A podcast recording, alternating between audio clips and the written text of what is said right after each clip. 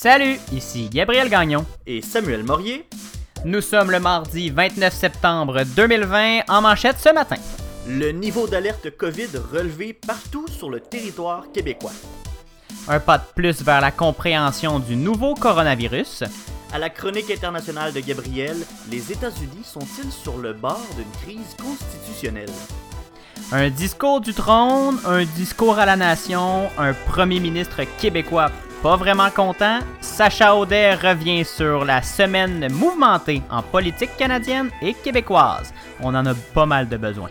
Parce que vous méritez des explications, voici le matinal de Ceci n'est pas un média.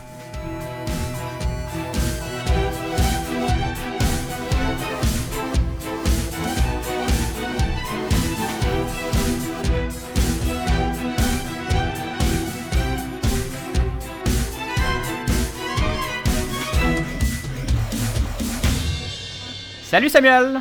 Allô, allô, comment ça va? Ça va bien, toi? Ça va pas pire, ça va pas pire. Je suis content. J'ai, euh, c'est la première journée depuis, euh, je dirais, environ deux mois où euh, je fais quelque chose de productif de ma journée. Ah ben oui, comment... Ah ben oui, t'as commencé ton, ton nouvel emploi Ben, de c'est neurochirurgien. Exactement. Bon, c'est ça. J'allais dire productif. On s'entend, c'est une première journée dans un nouvel emploi. C'est pas la journée la plus productive d'une carrière, mais c'était quand même mieux que juste être chez moi à regarder euh, la poussière tomber. Étais-tu sur les lieux de travail? Oui, j'étais sur les lieux de travail. Pour encore combien de temps, je ne sais pas. Oui, c'est ça, hein, mais ça fait déjà changement de ton ancien travail Oui. Oui. de- ah, qui, était complètement à distance, donc encore chez toi. Ouais, non, c'est ça. Et là, je suis content. J'ai, vu euh, des gens, des nouvelles personnes même. J'ai rencontré des gens. Donc, euh, non, non, ça fait du Ah. bien. euh, c'est un bel environnement de travail, là. Je suis bien, bien content. Bon, je suis content pour toi, Samuel, tu le mérites. Ben, merci ben. Merci ben. Moi, euh, de mon côté, euh, c'est une grosse journée au bureau, hein? Oui, ben, c'est ça. Tu m'as dit, euh, tout a mal été. T'as fini Ouais, ta journée ben- hier, puis t'avais l'air essoufflé. Oui, c'est ça, là. T'imagines ce qui peut mal aller à la TV? Ben, ça a mal été. Fait que, Ah oui. on va résumer le tout comme ça. Les joies du direct. Hein? Excuse-moi? J'ai dit les joies du direct.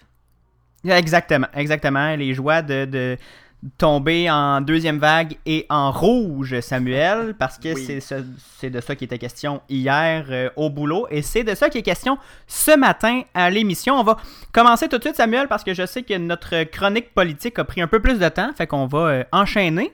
Et on va, parce qu'on a aussi beaucoup à dire sur cette, euh, cette alerte rouge, Samuel. Oui. On est depuis, euh, on, on- on est depuis hier en, en alerte rouge dans la communauté métropolitaine de Montréal et on a l'impression de, de revivre ce fameux jeudi soir où on est, euh, on a fait une émission spéciale hein, de, de- du matinal de Ce n'est pas un média lors oui, de, le jeudi de la- noir. Ouais, ouais, ouais. Le 12 Oui. mars. le 12 mars, on tombait en état d'urgence sanitaire le vendredi 13 d'après. Et euh, donc, dans un point de presse en début de soirée hier, euh, pour ceux qui n'ont pas écouté la télé, le gouvernement a annoncé un rehaussement du niveau d'alerte, mais pas juste dans la CMM, j'ai parlé de la communauté métropolitaine de Montréal, mais bien partout dans la province. Donc, les zones vertes deviennent tous des zones jaunes, et les zones jaunes deviennent des zones oranges, et les zones oranges, pour la plupart, deviennent des zones rouges. Donc, c'est la communauté métropolitaine de Montréal, donc la rive nord, la rive sud et l'île de Montréal, bien, évi- bien évidemment, la région de la capitale nationale, sauf quelques exceptions, et dans Chaudière-Appalaches. Oui, c'est ça. Ce sont 5 millions de Québécois et Québécoises qui se trouveront en zone rouge, soit le niveau d'alerte maximal dès le 1er octobre prochain pour une durée d'au moins 28 jours. Et 5 millions, Oui, Samuel, ben, t'as dit? Eh ben c'est ça, c'est c'est 5 millions, c'est euh, une estimation de la presse, mais en fait, là, ces 5 millions-là, on parle des 82 municipalités de la communauté métropolitaine de Montréal, la fameuse CMM, on parle de la MRC de la Rivière-du-Nord dans les Laurentides, la région Chaudière-Appalaches, la capitale nationale, à l'exception de Portneuf et Charlevoix. Ce sont tous ces régions qui ont viré au rouge officiellement, en fait, qui, qui ont été annoncées par le gouvernement qu'ils allaient virer au rouge officiellement, qui est le palier le plus élevé de, de cette crise de coronavirus. Et Parce que dès qu'on dès qu'on ajoute la, la CMM, on parle d'à peu près la moitié du Québec. Oui. C'est non, c'est c'est 4 ça. millions de personnes à peu près là-dedans. Exactement. Donc le 5 millions, je pense qu'il est assez euh, représentatif. Là, s'il y a déjà un 4 millions dans CMM. Mais Mhm. euh, pourquoi on a décidé de prendre cette décision-là? C'est parce que c'est dans l'espoir de renverser la tendance qu'on voit en ce moment là, dans la crise sanitaire. Le gouvernement a dû prendre des décisions difficiles. On a relevé le niveau d'alerte, non pas dans quelques régions seulement, mais tu l'as dit en, en commençant, Gabriel, dans tout le territoire québécois, on a fait des changements. Il n'existe plus de zone verte. En fait, c'est même pendant le point de presse euh, hier soir, on pouvait voir là, la carte, la fameuse carte du Québec avec les régions, euh, les différentes couleurs. Mhm. Il y a les quelques régions qui étaient encore vertes sont passées au niveau jaune pendant le point de presse et le, le niveau jaune qui est le niveau de préalerte. Et il y a certaines régions, zon- régions jaunes, pardon, il y avait beaucoup de J dans cette phrase-là, Ouais. de régions jaunes comme l'Estrie par exemple, qui euh, tomberont, qui tomberont euh, au niveau orange dès le 1er octobre. Puis, il faut quand même dire aussi, je vous disais que c'est une décision difficile. Il y a quand même, François Legault a commencé son point de presse, puis ça paraissait qu'il était, euh, Oui, hein? qui était touché par, par Il- cette, euh, ben, touché, qui était bouleversé par cette nouvelle-là. Même lui, ça ne tente pas d'annoncer ce genre de nouvelle-là, mais je pense que le gouvernement il, est- n'avait plus le choix. il était pas content là, d'annoncer ce- ce- des- un retour ou presque à, à- à un certain confinement parce que c'est de ça qui est question. là, la zone rouge, on, on confine sans confiner. Ben, c'est ça. On le sait que le gouvernement n'avait pas l'intention de reconfiner à la grandeur de la province. On avait parlé de certaines régions seulement ou même sous-régions. Mais là, à partir du 1er octobre, les personnes qui se trouveront dans des zones rouges, il y a de nouvelles interdictions, de nouvelles restrictions sanitaires. Et donc, les voici en rafale, Gabriel. Donc, euh, dans les zones rouges, on n'aura plus le droit d'inviter euh, quelqu'un à la maison, ni même au chalet. Il y a quelques exceptions, par contre. Donc, on a le droit d'avoir un proche aidant qui vient à la maison. Les personnes offrant du soutien ou un service à domicile pourront également euh, venir à, à la maison. Donc, là, ici, on parle par exemple des plombiers, euh, des infirmières à la maison ou même des gardiennes qui pourront quand même se déplacer et rendre visite euh, à leurs clients. Les personnes qui sont seules vont pouvoir également recevoir un visiteur d'une autre adresse Bonne quand nouvelle. même, ça. oui, il faut, faut laisser ces gens-là avoir une vie sociale quand même. Donc, les personnes seules vont pouvoir avoir un, invité. Également, seuls les proches aidants pourront euh, désormais aller dans les CHSLD ou les résidences pour aînés. Il n'y a plus de visite possible pour euh, personne d'autre. Et évidemment, c'est une personne à la fois qui pourront euh, rendre visite à un résident d'un CHSLD ou d'une résidence pour aînés. Les rassemblements dans les lieux privés sont maintenant interdits, sauf pour les lieux de culte et les funérailles où on autorise un maximum de 25 personnes. Les manifestations sont toujours permises, les manifestations citoyennes seront toujours permises, mais il va falloir respecter le 2 mètres de distance et porter son masque en tout temps. J'ai hâte de voir. euh, J'ai hâte de voir des manifestations anti-masques euh, être obligés de porter le masque, Samuel. Oui, ça, ça va être, euh, ça va être une drôle de situation, mais bon, c'est la nouvelle directive. J'ai bien hâte de voir comment on va, euh, on, on va s'assurer que c'est bien respecté. Évidemment, bon, on en parlait, de- on s'y attendait, on en parlait beaucoup dans les derniers jours. Bon, on parlait des, des restaurants, qu'est-ce qui va se passer? Bon, les salles à manger, les terrasses des restaurants seront fermées, mais euh, les restaurants vont pouvoir rester ouverts, mais dans l'option pour emporter seulement. Donc, on va pouvoir commander quand même notre nourriture, mais on pourra pas rester sur place pour la manger. Les salles de spectacle, les casinos, les cinémas, les salles de théâtre, les bibliothèques et les musées seront fermés également dans les euh, zones rouges. Les entreprises et les commerces pourront rester ouverts, mais ça va être important de bien euh, euh, respecter les mesures sanitaires. C'est la même chose pour les centres de soins privés euh, qui pourront rester ouverts à condition que euh, on respecte les mesures sanitaires. Et là, dernier point qui est important à noter, là, ça c'est pas seulement pour les zones rouges, mais c'est pour tout le Québec euh, en entier. Les déplacements entre régions, peu importe la couleur de notre région, sont pas encore interdits, mais ne sont pas recommandés. Donc, si vous n'avez pas absolument, absolument besoin de vous déplacer d'une région à l'autre, s'il vous plaît, ne vous déplacez pas, c'est pas nécessaire.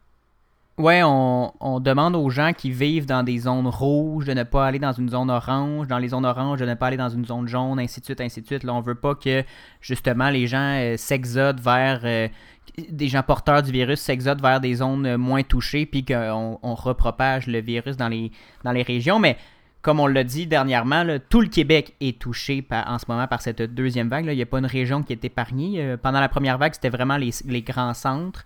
Et là, c'est tout le Québec. Et euh, ça m'a fait. J'ai eu un petit, euh, une petite pensée pour les complotistes, Samuel, pendant ce point de presse-là.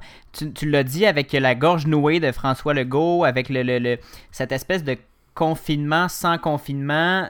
Le, J'ai pas l'impression qu'on va installer une dictature. Là. On est en train de, de, refermer très, très doucement pour vraiment tenter ultimement de, diminuer la propagation sans tout fermer euh, l'économie ou la, province. Fait il y a un petit, un petit clash important à, souligner, je crois.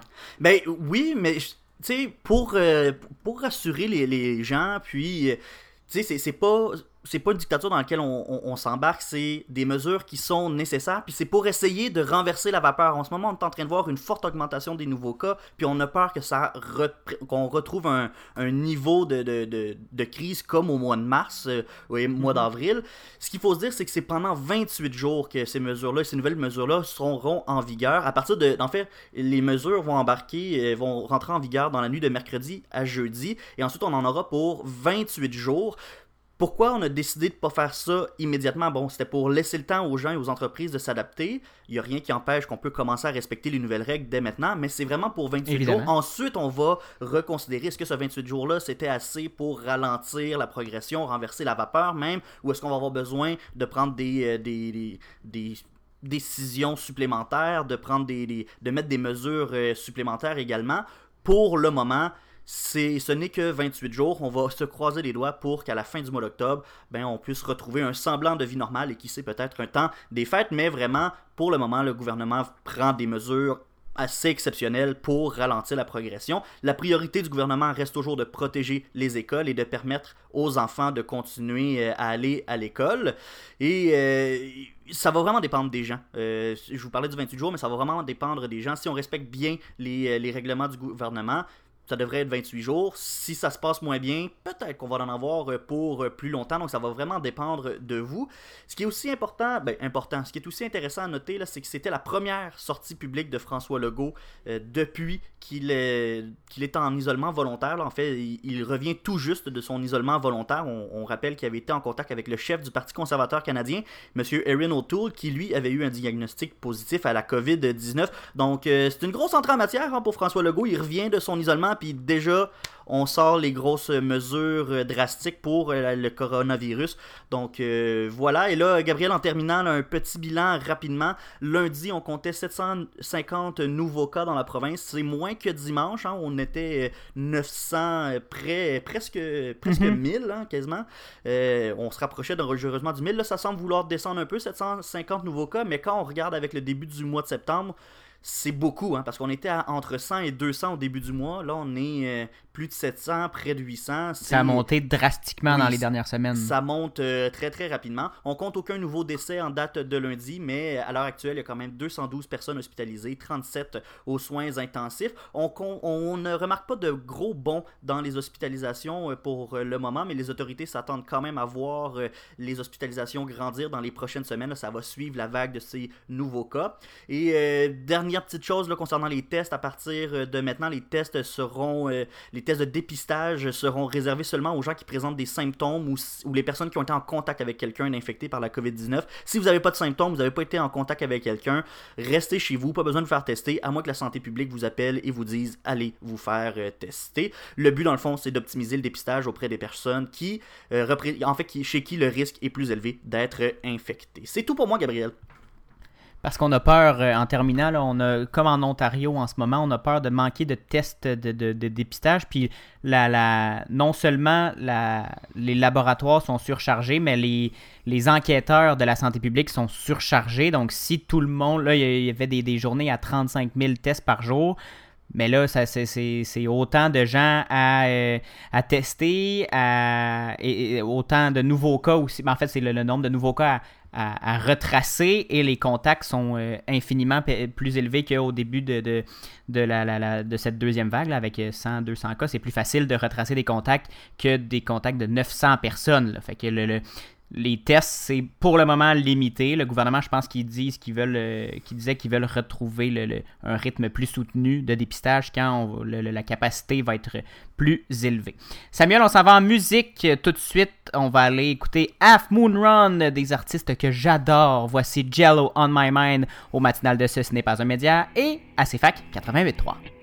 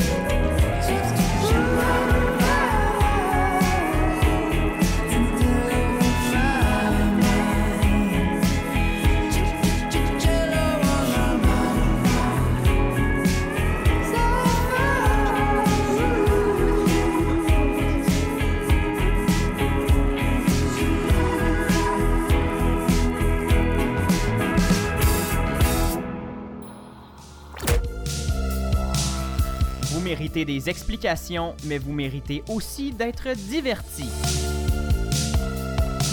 Réécoutez la musique diffusée à l'émission grâce aux playlists Spotify et Apple Music.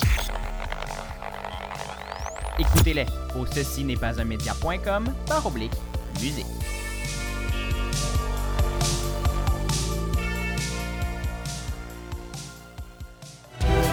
Toute l'actualité internationale cette conférence euh, des ambassadeurs et des ambassadrices.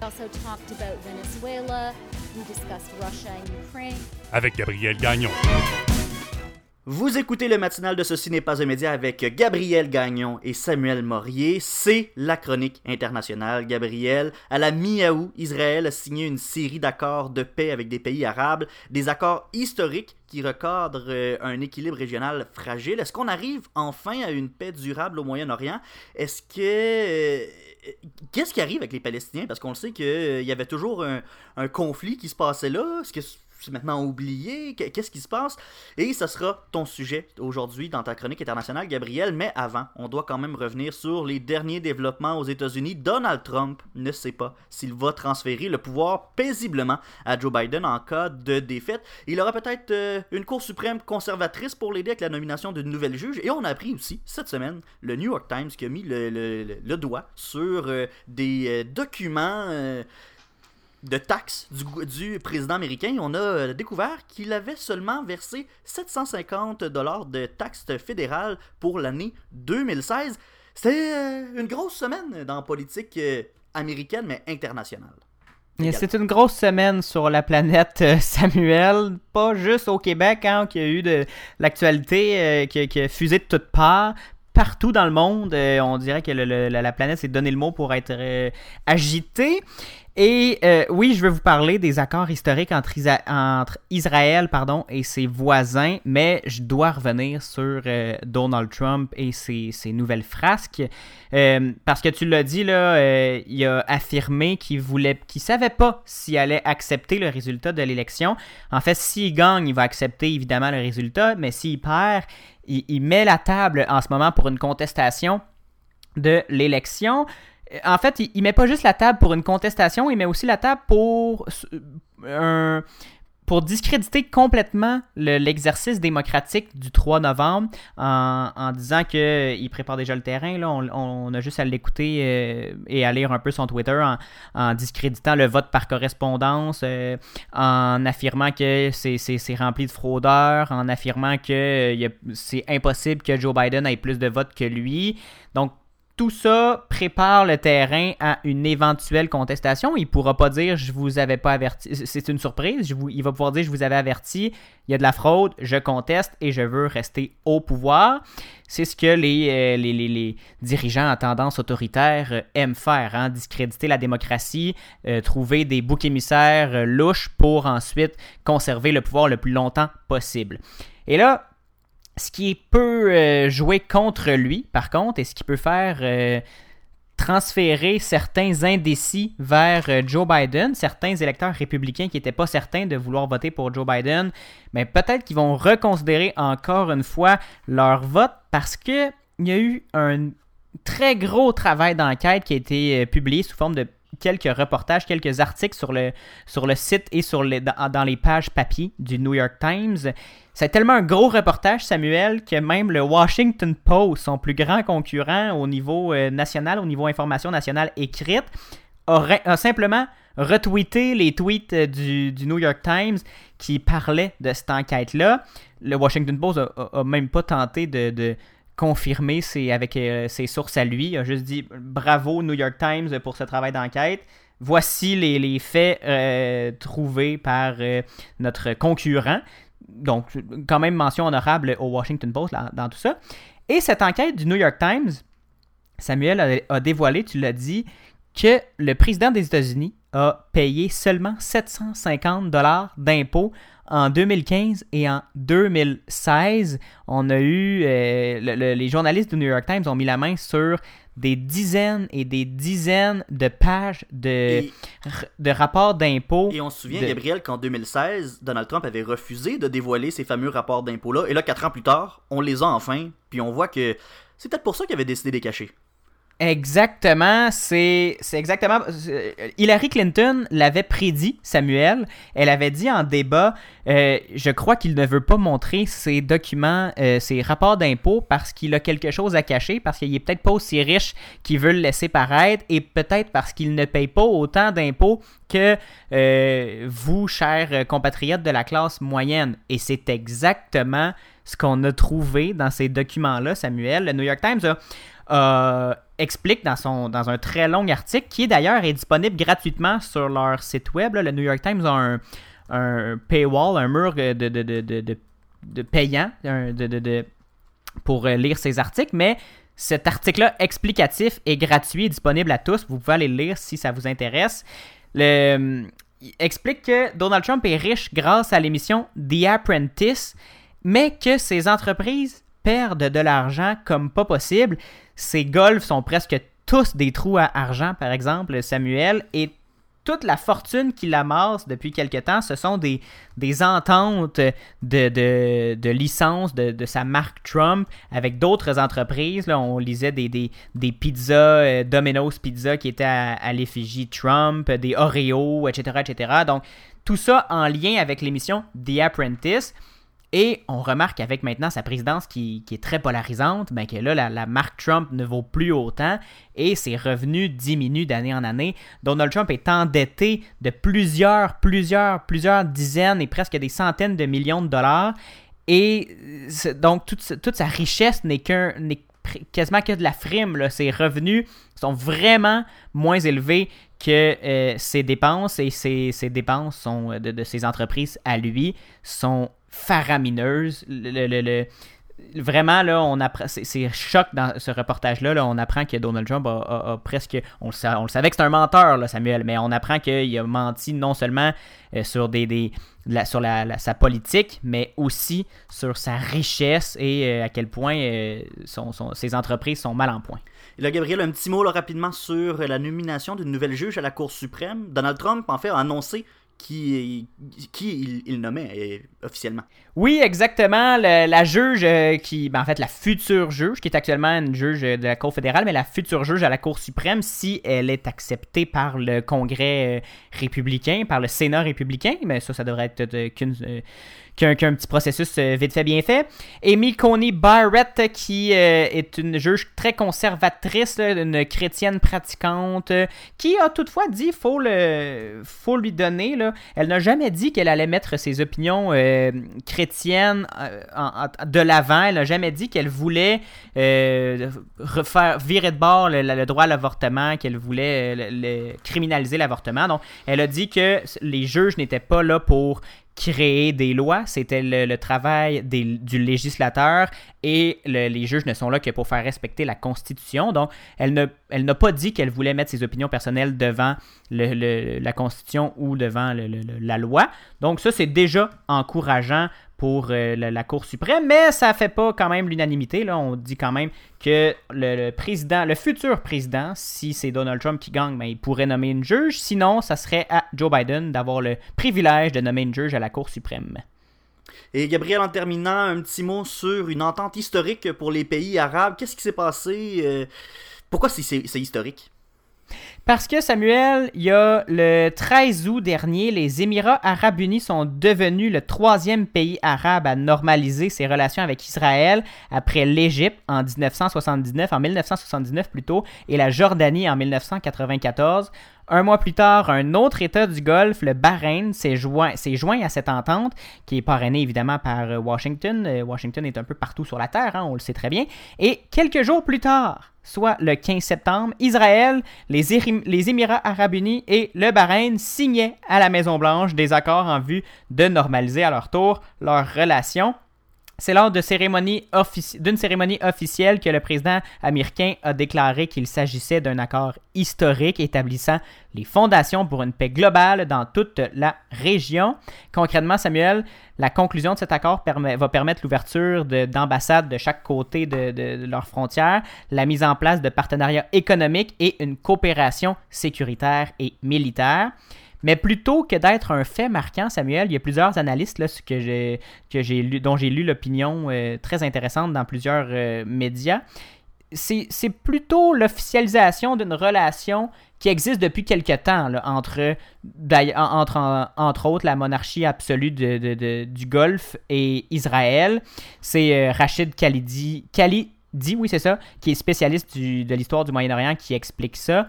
Il dit que on, c'est pas surprenant qu'il y ait un, accord, mais c'est même pas un accord de paix parce que ces pays-là n'étaient pas en guerre formelle. C'est plus un accord de coopération qui recadre, comme tu l'as dit en introduction, le, paysage géopolitique de la région parce que les pays de, de cette région-là ont maintenant un nouvel ennemi commun. Ce n'est plus Israël, c'est l'Iran. Et on, on veut tous tout faire contre euh, pour euh, diminuer l'influence de l'Iran. Et là, Samuel, la, question du début, est-ce qu'on a oublié le conflit israélo-palestinien? Ben, la réponse est simplement oui, selon les analystes, parce que le, le conflit israélo-palestinien est embourbé depuis des décennies et des décennies, et dans les faits, Israël a gagné cette guerre, Samuel. Aussi euh, dommage, aussi triste que certains pourront dire, Israël a gagné cette guerre-là. Les colons israéliens ne sont pas prêts de partir de la Cisjordanie et on est, on est, les, les, Palestiniens ne sont pas prêts d'avoir une solution à deux États comme, euh, comme réclamé depuis plusieurs années. Donc oui, le conflit israélo-palestinien est peut-être terminé parce que de facto, Israël a gagné en quelque sorte cette guerre. Mm, très, très intéressant. Il s'en est passé beaucoup euh, d'affaires cette semaine, Gabriel, mais on manque de temps malheureusement. Il va falloir qu'on en refasse une autre chronique internationale pour démêler tout ça. On va se quitter pour euh, une courte pause. Non, c'est pas vrai, c'est pas vrai, pas en tout. On va poursuivre avec le prochain euh, sujet, mhm. Gabriel, parce que, ben, on parle encore de la COVID-19. Ben oui, c'est ton sujet, Samuel. Tu t'introduis toi-même maintenant. T'es un grand garçon. T'as plus besoin de moi. Non. T'as pris la... T'as pris l'habitude de nous informer euh, régulièrement hein, sur, euh, dans ton blog COVID sur la, la, situation de la pandémie dans le monde. Et euh, t'en as profité d'ailleurs dans le, dans le premier blog de l'émission pour nous, nous parler de la situation au Québec. Mais là, cette semaine, tu parles encore de la pandémie, mais d'une autre manière. Il y a une nouvelle découverte qui expliquerait pourquoi certaines personnes sont plus vulnérables que d'autres au coronavirus. On vient de faire un bon pas de plus vers la compréhension de la maladie. Ça serait des gènes, ça serait des facteurs génétiques, je crois, ben, Samuel? C'est ça, moi ça me tentait, oui. on a commencé l'émission avec, euh, bon, on va se le dire, c'est une mauvaise nouvelle. Euh, pour, pour, nous, en fait, c'est plate de se faire dire qu'on retourne en confinement puis que la, la, pandémie va, euh, va mal au Québec, mais je voulais quand même vous parler d'une bonne nouvelle parce que la compréhension de la maladie, c'est quand même un facteur qui est clé pour le développement d'un traitement efficace ou même du vaccin. Et Gabriel, te souviens-tu, au début de la crise, comme au, mois de mars, hein, on, connaît presque rien de, du virus. Ça faisait même juste une couple de semaines qu'on en entendait parler. Mais à part le mhm. nom là, de, la maladie, nos connaissances étaient assez minimes sur le sujet. Et te souviens-tu à ce moment-là, les fameux tableaux qui passaient en boucle euh, à Radio-Canada et à TVA, on nous présentait euh, le taux de mortalité. On nous disait que c'était surtout les personnes âgées qui étaient vulnérables, que les gens en bas de 70 ans, euh, c'était correct, le taux de complication de mortalité était relativement bas il y a certaines personnes qui pouvaient même se sentir en sécurité avec ces informations-là, puis on se disait qu'on était jeune, puis en santé, il n'y avait pas de problème. Mais là, l'affaire, c'est que les jours ont passé, les semaines ont passé, les mois ont passé, et de temps en temps, il y avait tout le temps une histoire euh, de personnes en bonne santé qui tombaient gravement malades de la COVID-19, et parfois même, ces personnes en très bonne santé au départ en décédaient. Puis à côté de ça, ben, il y a des gens qui s'en sortent quasiment indemnes, aucune, presque aucun, symptôme. Euh, puis, on, ça, ça se dire, euh, on comprend pas cette maladie-là. Pourquoi il y a des gens qui tombent vraiment malades, d'autres qui, s'en sortent euh, sans rien? Donc, on a essayé de trouver des raisons qui pouvaient expliquer des cas graves et même les décès imprévus. Il devait sans doute y avoir une condition médicale préalable qui pouvait justifier tout ça. C'est ce qu'on se disait à, l'époque. Bon, probablement, on pense aux maladies cardiaques, aux maladies rénales, le diabète, peut-être qui peuvent données euh, qui peuvent rendre la maladie beaucoup plus compliquée. Mais quand un jeune homme d'environ une vingtaine d'années, qui est sportif, qui est en pleine santé, qui meurt de la COVID-19, ben c'est parce qu'il y a un élément de la maladie qu'on ne comprend pas. Et là, Gabriel, je suis heureux de t'annoncer que les scientifiques ont effectué un énorme pas vers la compréhension de la maladie. Il y a une découverte qui a fait l'objet de deux articles dans la revue, euh, la, revue qui est réputée, la revue Science, qui révélerait pourquoi certaines personnes sont plus vulnérables à la maladie que d'autres. Et tu l'as dit, la réponse, elle est biologique et génétique. En fait, c'est un projet de recherche international qui est à l'origine de la découverte. C'est le COVID Human Genetic Effort, qui est un regroupement de plus de 50 centres de séquençage et de centaines d'hôpitaux dans le monde. Et parmi ces 50-là, ben, on compte l'Institut de recherche du Centre universitaire de santé McGill, le IRCU SM.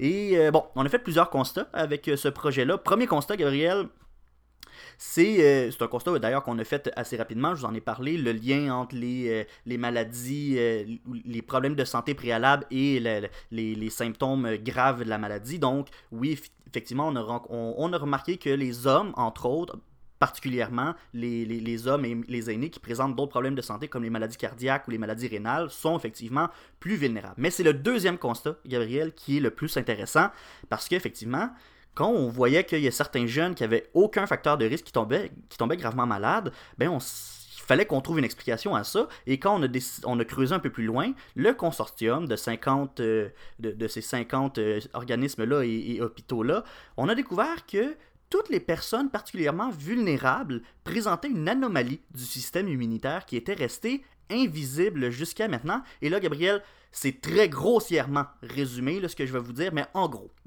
quand le coronavirus affecte les cellules du corps humain, il y a une réaction immunitaire qui est déclenchée pour combattre le virus à l'aide de ce qu'on appelle des interférons de type 1. Et là, bon, j'essaie de. Oui, j'essaie de garder ça le plus simple possible, pas trop de jargon scientifique, mais ça, interférons de type 1, retenez ça, c'est très très important. Et on a observé que chez 13,5% des gens qui souffrent d'une forme sévère de COVID-19, on ne détectait aucun interféron de type 1, alors que d'habitude, les gens malades en produisent beaucoup, donc il n'y avait pas de réaction immunitaire. Aucune réaction immunitaire, tu dis?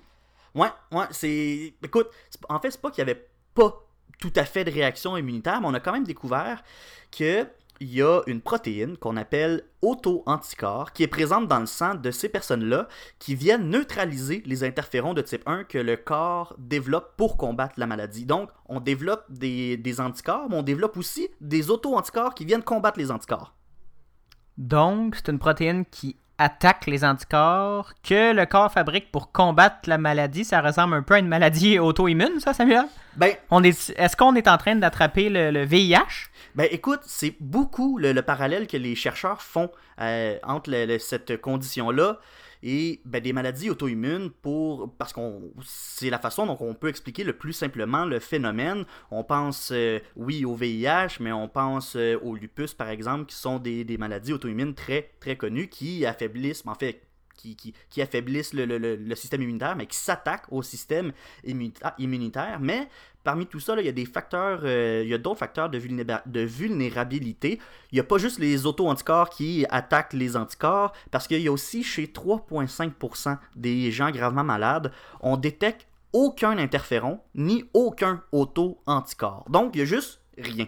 Et la raison pour ça, ben, c'est une mutation génétique, Gabriel, qui compromet la production d'interférons de type 1. Et on trouve ces mutations, attention, principalement chez les jeunes patients. Ben oui. Fait que les jeunes, c'est pas vrai que les jeunes sont. Euh, plus sont moins ben oui sont peut-être moins à risque mais c'est pas vrai que le risque il est de zéro donc euh, et quand je vous parlais des auto-anticorps qui attaquaient les interférons, ça, on retrouve ça plus chez les hommes âgés. Et pourquoi on retrouve ça chez les hommes âgés? En fait, on soupçonne une, une mutation sur le gène du chromosome X des hommes.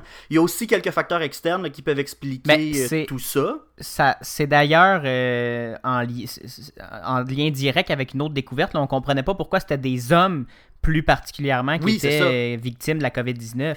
Ben exactement. Et là, on voit que finalement, cette mutation du gène du, gène du chromosome X, bien, c'est ça qui rend les hommes plus vulnérables. Avec cette mutation-là, on, on, produit des auto-anticorps qui attaquent nos anticorps. Mais il y a aussi des facteurs externes qui expliquent expliquerait aussi pourquoi c'est des hommes plus âgés. Parce qu'il y a le mode de vie, l'alimentation, le, tabagisme qui, à long terme, peut modifier l'expression de nos gènes. Et donc, avec l'âge, ben, il y a plus de chances d'avoir des changements dans les gènes qui sont responsables de la production de ces auto-anticorps-là. Mais là, cette découverte-là, Samuel, c'est une bonne nouvelle en soi. Tu nous disais que mieux comprendre la maladie, ça va pouvoir nous aider à trouver un meilleur traitement. Est-ce qu'on est en voie maintenant d'en trouver un? Parce que là, après toute cette explication-là un petit peu complexe, j'espère que nous avez, vous nous avez suivis jusqu'ici, que vous nous avez pas mhm. quitté malgré le jargon.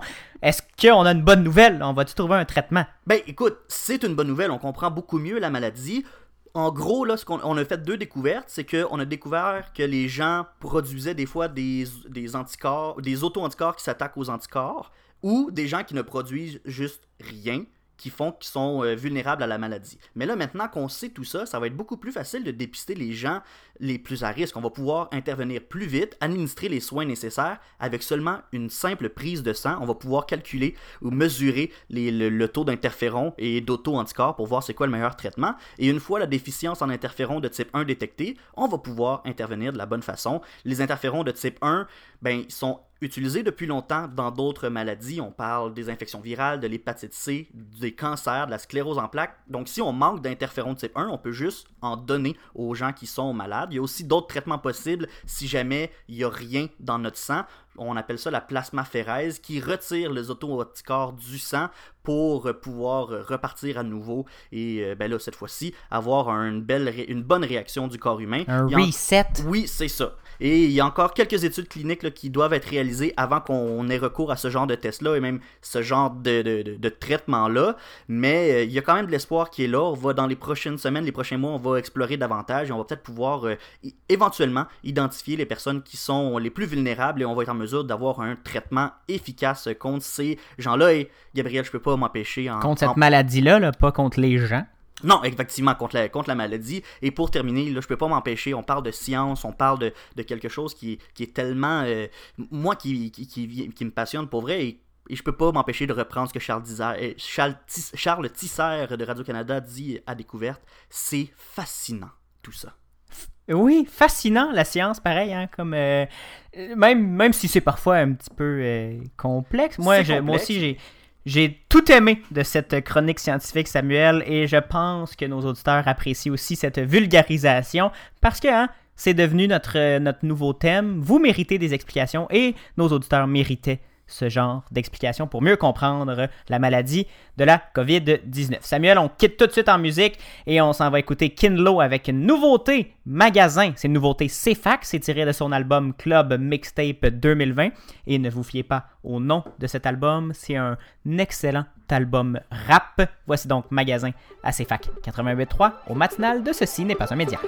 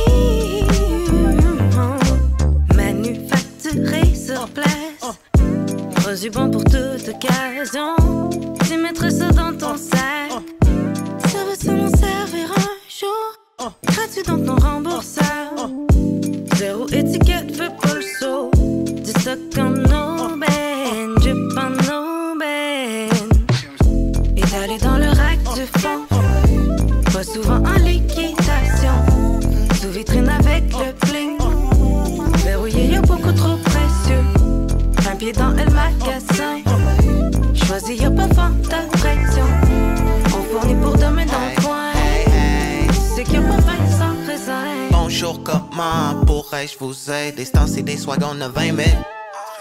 Aucune clientèle cible, mais en entrant direct, tu te reconnais. Musique remplie de bip, comme passer à la caisse. Y'a pas aucun morceau dans boutique de lettres, non.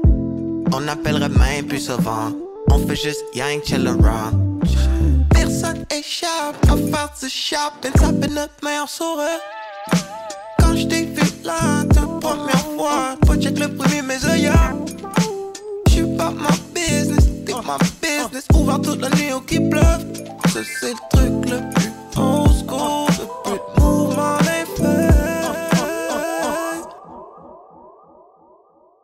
Étalé dans le rack du fond pas souvent en liquidation.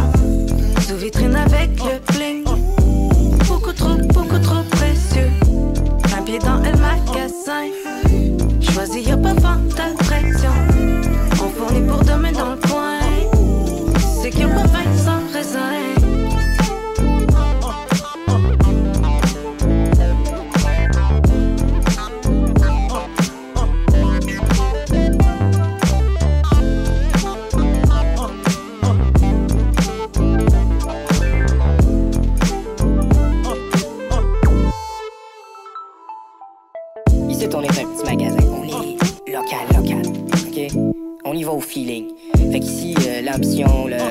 Le moins possible. Vraiment le moins possible. On y va au feeling. On fait de la transaction ici. Pas de la vente. Tu comprends comment c'est différent? Fais de la transaction. Tu comprends la différence? Actualité politique. Si j'avais les ailes d'un ange, je partirais pour Québec. Avec Sacha Audet. Kinlo avec Magasin de son album Club Mixtape 2020. Et là, on s'en va avec la chronique Sacha, la chronique politique de Sacha, pas la chronique Sacha, hein, quand même. Et la semaine dernière, on a eu non. Oui. Sacha, fais-nous un. Fais-nous un update de ta vie, s'il te plaît. Euh, la semaine dernière, on a eu droit euh, non seulement à un discours du trône lu par la dynamique et sympathique gouverneur général Julie Payette, mais aussi à un discours à la nation du premier ministre Justin Trudeau pour en gros répéter le discours du trône de la gouverneure, Julie Payette, de la gouverneure générale Julie Payette, en plus de toute l'action normale autour du Parlement d'Ottawa et de Québec. Salut Sacha! Oui, euh, j'ai travaillé toute la semaine sur ma chronique. C'est. euh, Oui, gros, Ouais, ben c'est, il s'est passé pas mal d'affaires cette semaine. euh. gros À un mandat. moment donné, on savait plus où donner de la tête, là, il y avait trop de sujets. ah oui, on se textait pendant le discours du trône pour voir qu'est-ce que- de quoi on allait parler. Ben oui, effectivement, euh, c'était un gros moment, gros moment politique. Euh, on- on- J'en parlais dans mes dernières chroniques. Est-ce qu'on s'enligne vers une élection? C'était la grosse question qui était sur toutes les lèvres euh, Mhm. ce mercredi. Euh, c'est- euh, C'est mardi, hein? Oui. Oui. oui. Vous voyez, j'en ai perdu mon latin. Donc, Ouais, euh, mais cette année-là dure deux ans de toute façon. Ah ouais, c'est normal qu'on soit mélangé. Ça peut-tu finir 2020? Donc, euh, c'était la question qu'on se posait tous, à savoir euh, qu'est-ce que Justin Trudeau allait nous proposer? Puis en plus, quand on a su qu'il allait avoir une adresse à la nation après, ben, ça amplifiait encore plus les rumeurs. Euh, moi, je, je m'imaginais que le discours du trône allait, n'allait être euh, accepté que par les libéraux et que c'était pour ça que Justin Trudeau euh, avait pris la parole par la suite. Mais non, euh, il a seulement pris la parole pour nous parler des masques et de son application. Fait qu'on on va reparler tout à l'heure. Euh, parlons d'abord du discours du trône. Donc, nouvelle Mhm. session parlementaire, nouveau discours du trône. Parce qu'à. Ottawa, il y a ça, des discours du trône. Oui, oui, effectivement, parce qu'on a C'est encore... quoi ça? euh, ben, euh, on a encore une gouverneure générale qui vit dans notre système, une gouverneure générale qui représente, qui représente la reine. Elle Eh ben- était, elle était d'ailleurs assise sur euh, un vrai trône, hein, avec le logo de- d'Élisabeth euh, II, Mhm. Ben oui. Royal. Ben oui, absolument, absolument. Donc, euh, on avait euh, notre euh, gouverneur général, Julie Payette, qui est, qui est dans l'eau chaude, disons-le comme ça, ces jours-ci.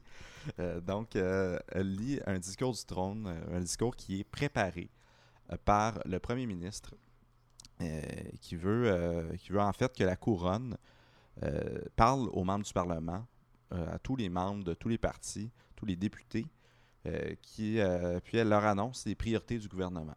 Donc, euh, c'est ce que euh, Julie Payette fit dans un moment euh, non moins malaisant pour le gouvernement Trudeau, hein, à cause de, comme je le disais tout à l'heure, de tous les scandales euh, qui, euh, qui pèsent sur elle. On- on- Mhm. Pour les gens qui ne savent pas, elle aurait intimidé ses employés.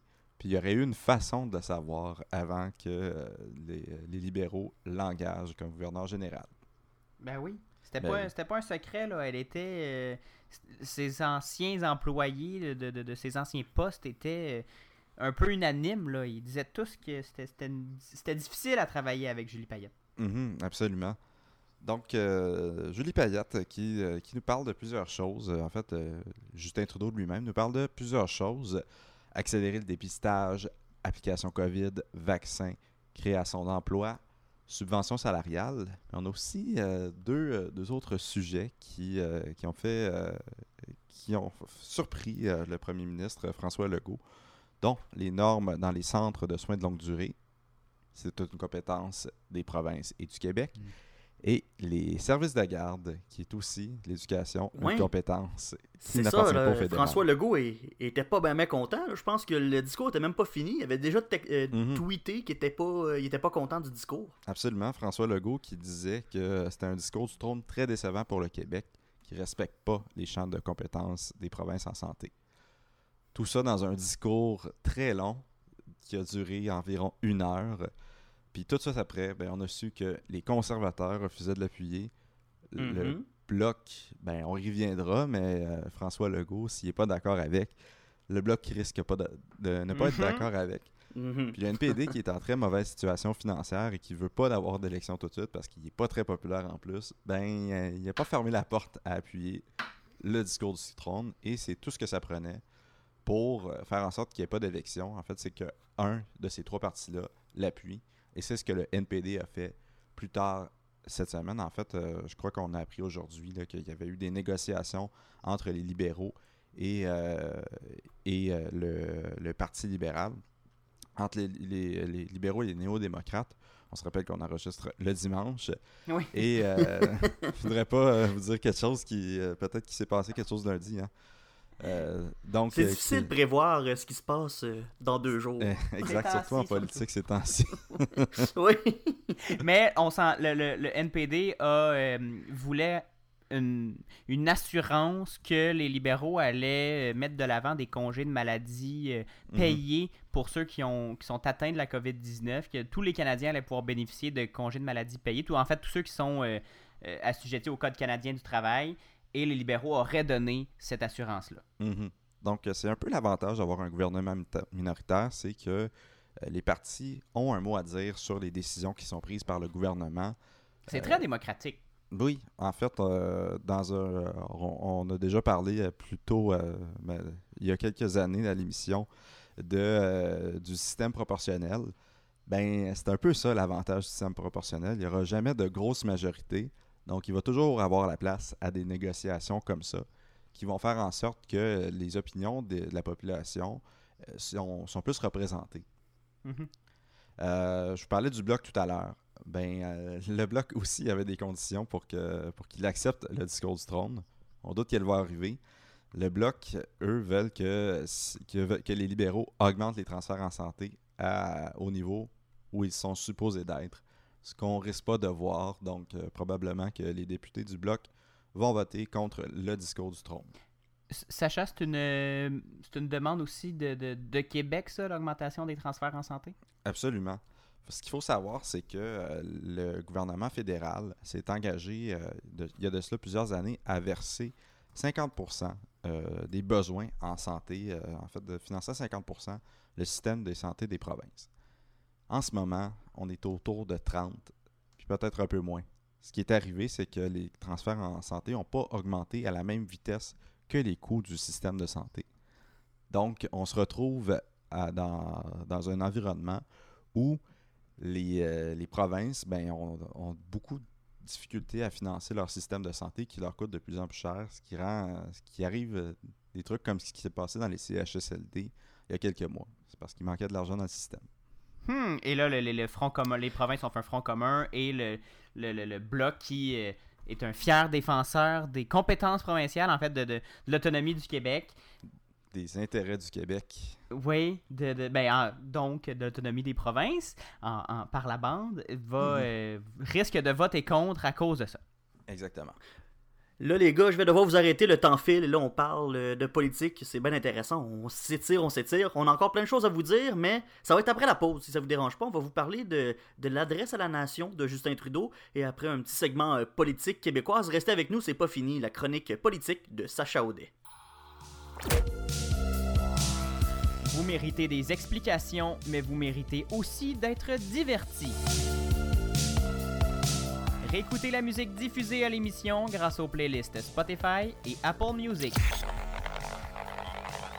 Écoutez-les au ceci n'est pas un média.com par oblique musique. Vous écoutez le matinal de Ceci n'est pas un média. Et c'est Sacha Audet qui est avec nous euh, ce matin pour nous faire euh, sa chronique politique. On a parlé du discours du trône euh, juste avant la pause, Sacha. Mais chose qui était inusitée, si je peux dire, c'est qu'après ce discours du trône, on a eu droit à Justin Trudeau qui a fait un discours à la nation. Là, je dis inusité parce que ça arrive pas souvent, ça, que le premier ministre décide de s'adresser à la nation après un discours du trône comme celui-là. Absolument. Et aux grandes dames des, euh, des amateurs de District 31, qui Ah ont ouais. leur émission préférée se faire retarder de 30 minutes. Et Patrice Roy nous l'a rappelé à plusieurs Oui. reprises. euh, Patrice Roy était en analyse euh, pendant 30 minutes, ben, en fait pendant plusieurs minutes après Mhm. le discours du trône. Le discours du trône était à 18h30 et il y a eu l'adresse à la nation. Ouais, et le- le- l'adresse nation, pardon. Le- le- et il y a eu une analyse euh, après, après, et euh, euh, District 31 a été reporté d'une demi-heure et là Patrice Roy a eu euh, tant de misère à essayer de nous convaincre que District 31 allait revenir, allait être là, et ne, partez pas. ne partez pas. Ben oui, en fait, c'est ce qui est arrivé. En fait, Justin Trudeau a pris à 18h l'antenne pour parler à tous les Canadiens, puis il s'en s'est suivi une réplique des conservateurs, du Bloc québécois et des néo-démocrates. En fait, ça fonctionne dans l'ordre de, de la présence de ces partis-là à la Chambre des communes. Donc pourquoi est-ce que est-ce qu'il a fait ça, Justin Trudeau? Il a livré une version écourtée du discours du trône qui mettait de l'avant ses priorités, puis qui en écartait certaines autres parce que son adresse à la nation n'a pas duré une heure, comme le Mhm. discours de Julie Payette. Entre autres, on a noté l'absence de, de relance économique qui était présente dans le discours du trône. Pourquoi est-ce qu'il a fait De ça? relance écologique, je crois. Écologique, oui, absolument. Euh, pourquoi est-ce qu'il a fait ça? Mais il y a plusieurs hypothèses. Il y a plusieurs hypothèses. Euh, la première, c'est qu'on l'a pas vu beaucoup depuis We Charity. Hmm, on se demande pourquoi. Euh, donc, ça lui a permis de, de se faire voir et de, euh, deuxièmement, préparer le terrain pour des élections. C'est ça l'affaire. C'est le. Corrige-moi si je me trompe, Sacha, c'est que cette adresse à la nation, ce discours à la nation plutôt, on ne devrait pas dire adresse, semble-t-il, euh, c'était pas mal plus un, discours de lancement de campagne ou de pré-campagne, appelons-le comme, euh, comme vous voulez, qu'une véritable adresse, euh, qu'un véritable appel à la nation, à la mobilisation. Là. On a parlé quelques minutes de la COVID-19, puis on est allé dans les, dans les priorités du gouvernement libéral. Absolument, c'était très, très politique comme, comme discours. Euh, oui, on prépare, euh, on prépare le terrain pour les prochaines élections. dans un gouvernement minoritaire, on dit qu'on on est toujours en campagne. Donc, euh, Justin Trudeau veut, se faire voir, veut mettre les Canadiens de son bord pour prochaine élection. Ce sera pas très facile pour lui. Il, a quand même, été critiqué cet été fortement, non seulement pour We Charity, mais aussi pour la PCU qui a été, qui donnée, d'ailleurs, qui s'est terminée ce dimanche, euh, qui a été donnée euh, très longtemps aux Canadiens. Euh, Il y a des gens qui l'ont accusé de dépenser sans compter. Donc, c'est sûr qu'il veut, qu'il veut se préparer, puis ça ne sera pas gagné pour lui d'avance. On a déjà au Mhm. Québec, euh, c'est euh, la, la tête se partage entre les libéraux puis le Bloc québécois, puis on a un nouveau chef chez les conservateurs qui risque d'être un peu, ou sinon plus populaire qu'Andrew Scheer. Donc, on, on veut, on veut s'orienter euh, pour, euh, pour reformer un autre gouvernement, puis Justin Trudeau, il veut pas perdre la face. Mhm. Puis finalement, ben, euh, on a parlé de Julie Payette tantôt. Ben oui. Ben, euh, est-ce qu'on voulait la devancer? Est-ce qu'on voulait changer le discours des médias autour de Julie Payette? On voulait écarter ça? Euh, Ben, probablement, peut-être. Puis d'ailleurs, il y a un texte intéressant de Paul Wells dans le Maclean's à ce sujet-là qui est paru tout de suite après le, le discours du trône. Une réflexion très intéressante sur euh, les, euh, les, euh, ce qui a inspiré Justin Trudeau à prendre la parole devant, euh, devant les Canadiens comme ça. Ah, Moi, j'ai une petite j'ai une petite réflexion, euh, Sacha, que je voudrais te, part- le- te partager parce qu'on le sait que là, peut-être que les libéraux ils sont en train de tâter le terrain ou d'installer le terrain pour d'éventuelles élections. Comment Justin Trudeau il, va se préparer pour euh, rassurer sa réélection? Est-ce que le Québec euh, fait encore partie de ses, plans? Est-ce qu'on fait une croix sur le Québec? Parce que pour l'instant, effectivement, le, Bloc québécois les libéraux sont pas mal nez à nez dans les sondages. Euh, Est-ce que tu as, quelque chose pour nous éclairer dans cette situation-là? Ben, moi, j'ai l'impression qu'il laisse un peu de place au Bloc québécois. Le Bloc québécois est remonté. Est-ce qu'on sent chez les libéraux que le Québec va être difficile à aller chercher? Euh, j'ai l'impression, parce que ce qu'on a vu dans les priorités de son discours du trône cette semaine, ben, ça n'allait pas séduire vraiment le Québec. Mhm. Euh, euh, sinon, ben, je me pose aussi la question comment est-ce qu'il va faire pour aller regagner, pour aller rechercher une minorité, parce qu'on sait euh, très bien que gagner une minorité, tant pour les libéraux que les conservateurs, c'est très difficile sans avoir le vote du Québec. Mhm, C'est vrai. On- Donc, selon toi, on s'enligne vers, s'il y a des élections euh, bientôt, vers un autre gouvernement minoritaire? Ben, euh, si, euh, si la tendance se maintient, oui, on va euh, probablement, fort probablement, aujourd'hui, on aurait un gouvernement libéral minoritaire. Mais Mhm. il y a quelques semaines, on voyait aussi un gouvernement conservateur minoritaire euh, en plein scandale We Charity. puis dans Mhm. quelques mois, mais on va savoir, il va y avoir un rapport qui va être fait qui, sur Justin Trudeau et We Charity. Donc, est-ce que ça va l'empêcher d'aller se faire réélire, Justin Trudeau? Est-ce qu'il va devoir démissionner? Ben, on ne sait pas. Très intéressant tout ça, Sacha. Le- je veux juste conclure très très très rapidement ce discours du trône-là. J'écoutais les commentaires à la télé et à la radio de, commentateurs politiques et on a été très surpris de du virage à gauche de- de- des libéraux quasi instantané. Ils ont profité de la pandémie là, pour faire un virage à gauche puis essayer de tasser le NPD dans un coin. Euh, Est-ce que ça va être, tu crois que ça va être la stratégie des, libéraux de, vraiment euh, ostraciser le, c'est pas tout à fait le bon mot là, mais de tasser le NPD à gauche toute et de, faire une vraie bataille gauche-droite avec les conservateurs pour essayer d'éviter que les tiers partis, le- que le, NPD puis que le, Bloc québécois puissent avoir un avantage euh, concurrentiel? Ben, ça pourrait être ça. Ça pourrait être ça. Ça pourrait forcer le NPD à se ramener vers sa base. Mais en même temps, le NPD euh, pourrait orienter son discours sur le fait que, regardez, les, on fait des gains en ce moment. On est en train d'aller chercher euh, des avantages concrets pour les Canadiens. Euh, Est-ce que ça montre que leur programme a de l'allure puis qu'il pourrait être mis encore plus de l'avant si on avait un gouvernement néo-démocrate? Pour l'instant, on ne voit pas Jagmeet Singh qui n'a pas réussi à ramener sa troupe au niveau de Jack Layton ni même de Thomas Mulcair. Donc, euh, c'est sûr que le NPD va devoir, euh, va devoir trouver sa raison d'être dans les prochains mois pour séduire les Canadiens puis essayer de se renforcer un petit peu. On va passer rapidement, le Sacha, si tu veux bien, un mot rapide sur la politique québécoise. On a vu cette semaine la communauté métropolitaine de Montréal passer au orange. Et là, bon, je vous rappelle que on enregistre le dimanche et au moment de l'enregistrement, je viens de recevoir une notification à Tout le monde en parle. Il y a le ministre Christian Dubé qui a annoncé que Montréal et Québec passeraient à l'alerte rouge dans les prochains jours. C'est la grosse débandade là, du côté de la COVID. Qu'est-ce qui se passe? Mais en fait, euh, ce qui se passe, c'est qu'on n'a on pas fermé autant qu'on l'avait fait l'hiver dernier. Donc, euh, on voit le nombre de cas augmenter. Là, on est dimanche. Il y a près de 900 cas. Est-ce que ça va continuer d'augmenter dramatiquement tout au long de la semaine? Euh, Jusqu'où on va se rendre? Est-ce qu'on va se rendre à 2000 cas? On avait rarement dépensé le 1000 cas au mois de mai, au top de la première vague. Euh, tu m'apprends, Samuel, que qu'on est passé au niveau rouge. Je ne regardais pas Ah, mon écoute, téléphone. C'est c'est tout frais, tout chaud. C'est chaud. c'est- Ah. c'est une minute, là, ma notification.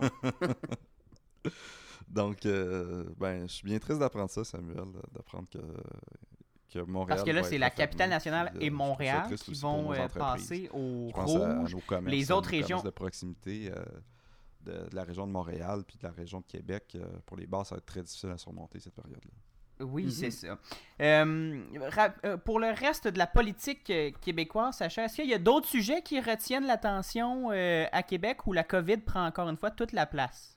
Ben, la, COVID prend la place, mais il y a une petite nouvelle euh, ludique euh, dont je voulais vous parler. C'est Dominique Anglade, la chef du Parti libéral cette semaine, euh, qui, euh, lors d'un point de presse, a voulu, euh, souvent ce qu'on fait dans un point de presse, euh, qui, euh, qui s'adresse euh, qui s'adresse aux anglos aussi, ben, Mhm. on, on fait le, on fait de l'allocution, puis ensuite on répète euh, une portion de l'allocution en anglais. Mais ça, c'est pas la tradition à l'Assemblée nationale. À l'Assemblée nationale, tous les élus s'expriment aux médias en français.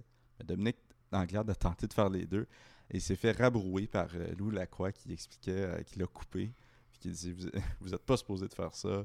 On fait pas ça à l'Assemblée nationale. Ça fait depuis 2003 que je suis journaliste à l'Assemblée nationale. Puis j'ai jamais vu ça. Donc, euh, c'est un, petit moment euh, cocasse, mais qui montre quand même euh, pour les libéraux, est-ce qu'on est qu'on s'adresse de plus en plus à Montréal, de plus en plus à l'ouest de Montréal? C'est un peu inquiétant, surtout quand on connaît la, situation du français à Montréal puis au Québec. on se dit qu'il faudrait peut-être faire un effort chez nos élus de l'Assemblée nationale pour essayer de, de mettre de l'avant le français puis le promouvoir. Et globalement, Sacha, on a l'impression que tous les partis à l'Assemblée nationale en ce moment se cherchent énormément. Ni le PQ, ni le PLQ, ni Québec solidaire ne réussissent à mettre leur. à, placer leur pion sur l'échiquier politique pour avoir une, véritable réponse crédible à la coalition Avenir Québec qui ramasse presque. on- les dernières projections montraient à 98 députés, il me semble. Mhm. Oui, absolument. En fait, c'est du jamais vu de voir une crise aussi longue. Donc, euh, il va falloir certainement euh, travailler fort du côté des oppositions pour se faire valoir. Euh, la CAQ est forte, mais pas à l'abri de, de, de, de l'échapper. Ça se En pourrait que durant la deuxième vague, on voit les petits défauts de la CAQ, puis euh, que les Québécois décident de, de changer leur, de changer leur chapeau. Très, très sage analyse. On sait jamais ce qui arrive en politique, Sacha, c'est ce qu'il faut retenir. Sacha, c'était très intéressant. Merci d'avoir passé ces deux blocs avec nous. Il y avait tellement de sujets, on ne pouvait pas euh, couper euh, tant que ça dans le temps. Merci beaucoup, Sacha Audet. Ben, merci. On se reparle très bientôt pour faire d'autres suivis parce que j'ai l'impression que les, les prochaines semaines vont, vont être aussi très intéressantes. Merci, à la prochaine. Ça va bouger beaucoup, effectivement. Oui, ça oui. Salut, Sacha. Salut. Samuel, c'est déjà ce qui conclut cette édition du 29 septembre du matinal de Ceci n'est pas un média, cette édition zone rouge de l'émission. Merci beaucoup d'avoir été là. Ben, merci à toi, Gabriel. Et comme c'est l'habitude, j'en suis certain, on se retrouve mardi prochain, 7h en balado, 9h à la radio à CFAC 88.3 à Sherbrooke. Et on voudrait aussi également remercier Sacha, notre chroniqueur politique, qui est venu nous parler longuement de cette semaine politique, tant au fédéral qu'au provincial. Et en attendant, évidemment, partagez l'épisode sur Facebook, Twitter et Instagram. On vous le rappelle, donnez-nous 5 étoiles sur votre iPhone. Ça nous aide beaucoup à ce que des gens nous découvrent. Et suivez-nous sur euh, Facebook, facebook.com, CNPUM et au ceci n'est pas un média.com, balado. Et Samuel, il y a une nouvelle section qui a fait son apparition sur notre site web, ceci n'est pas un média.com, musique. Toute, euh, chaque semaine, on va déposer sur Spotify et Apple Music des, les chansons diffusées. Vous pourrez réécouter notre musique diffusée sur votre service de diffusion musicale préféré. On se, redit- on se dit à la semaine prochaine. Samuel, tu vas être là? Absolument. Salut! Salut!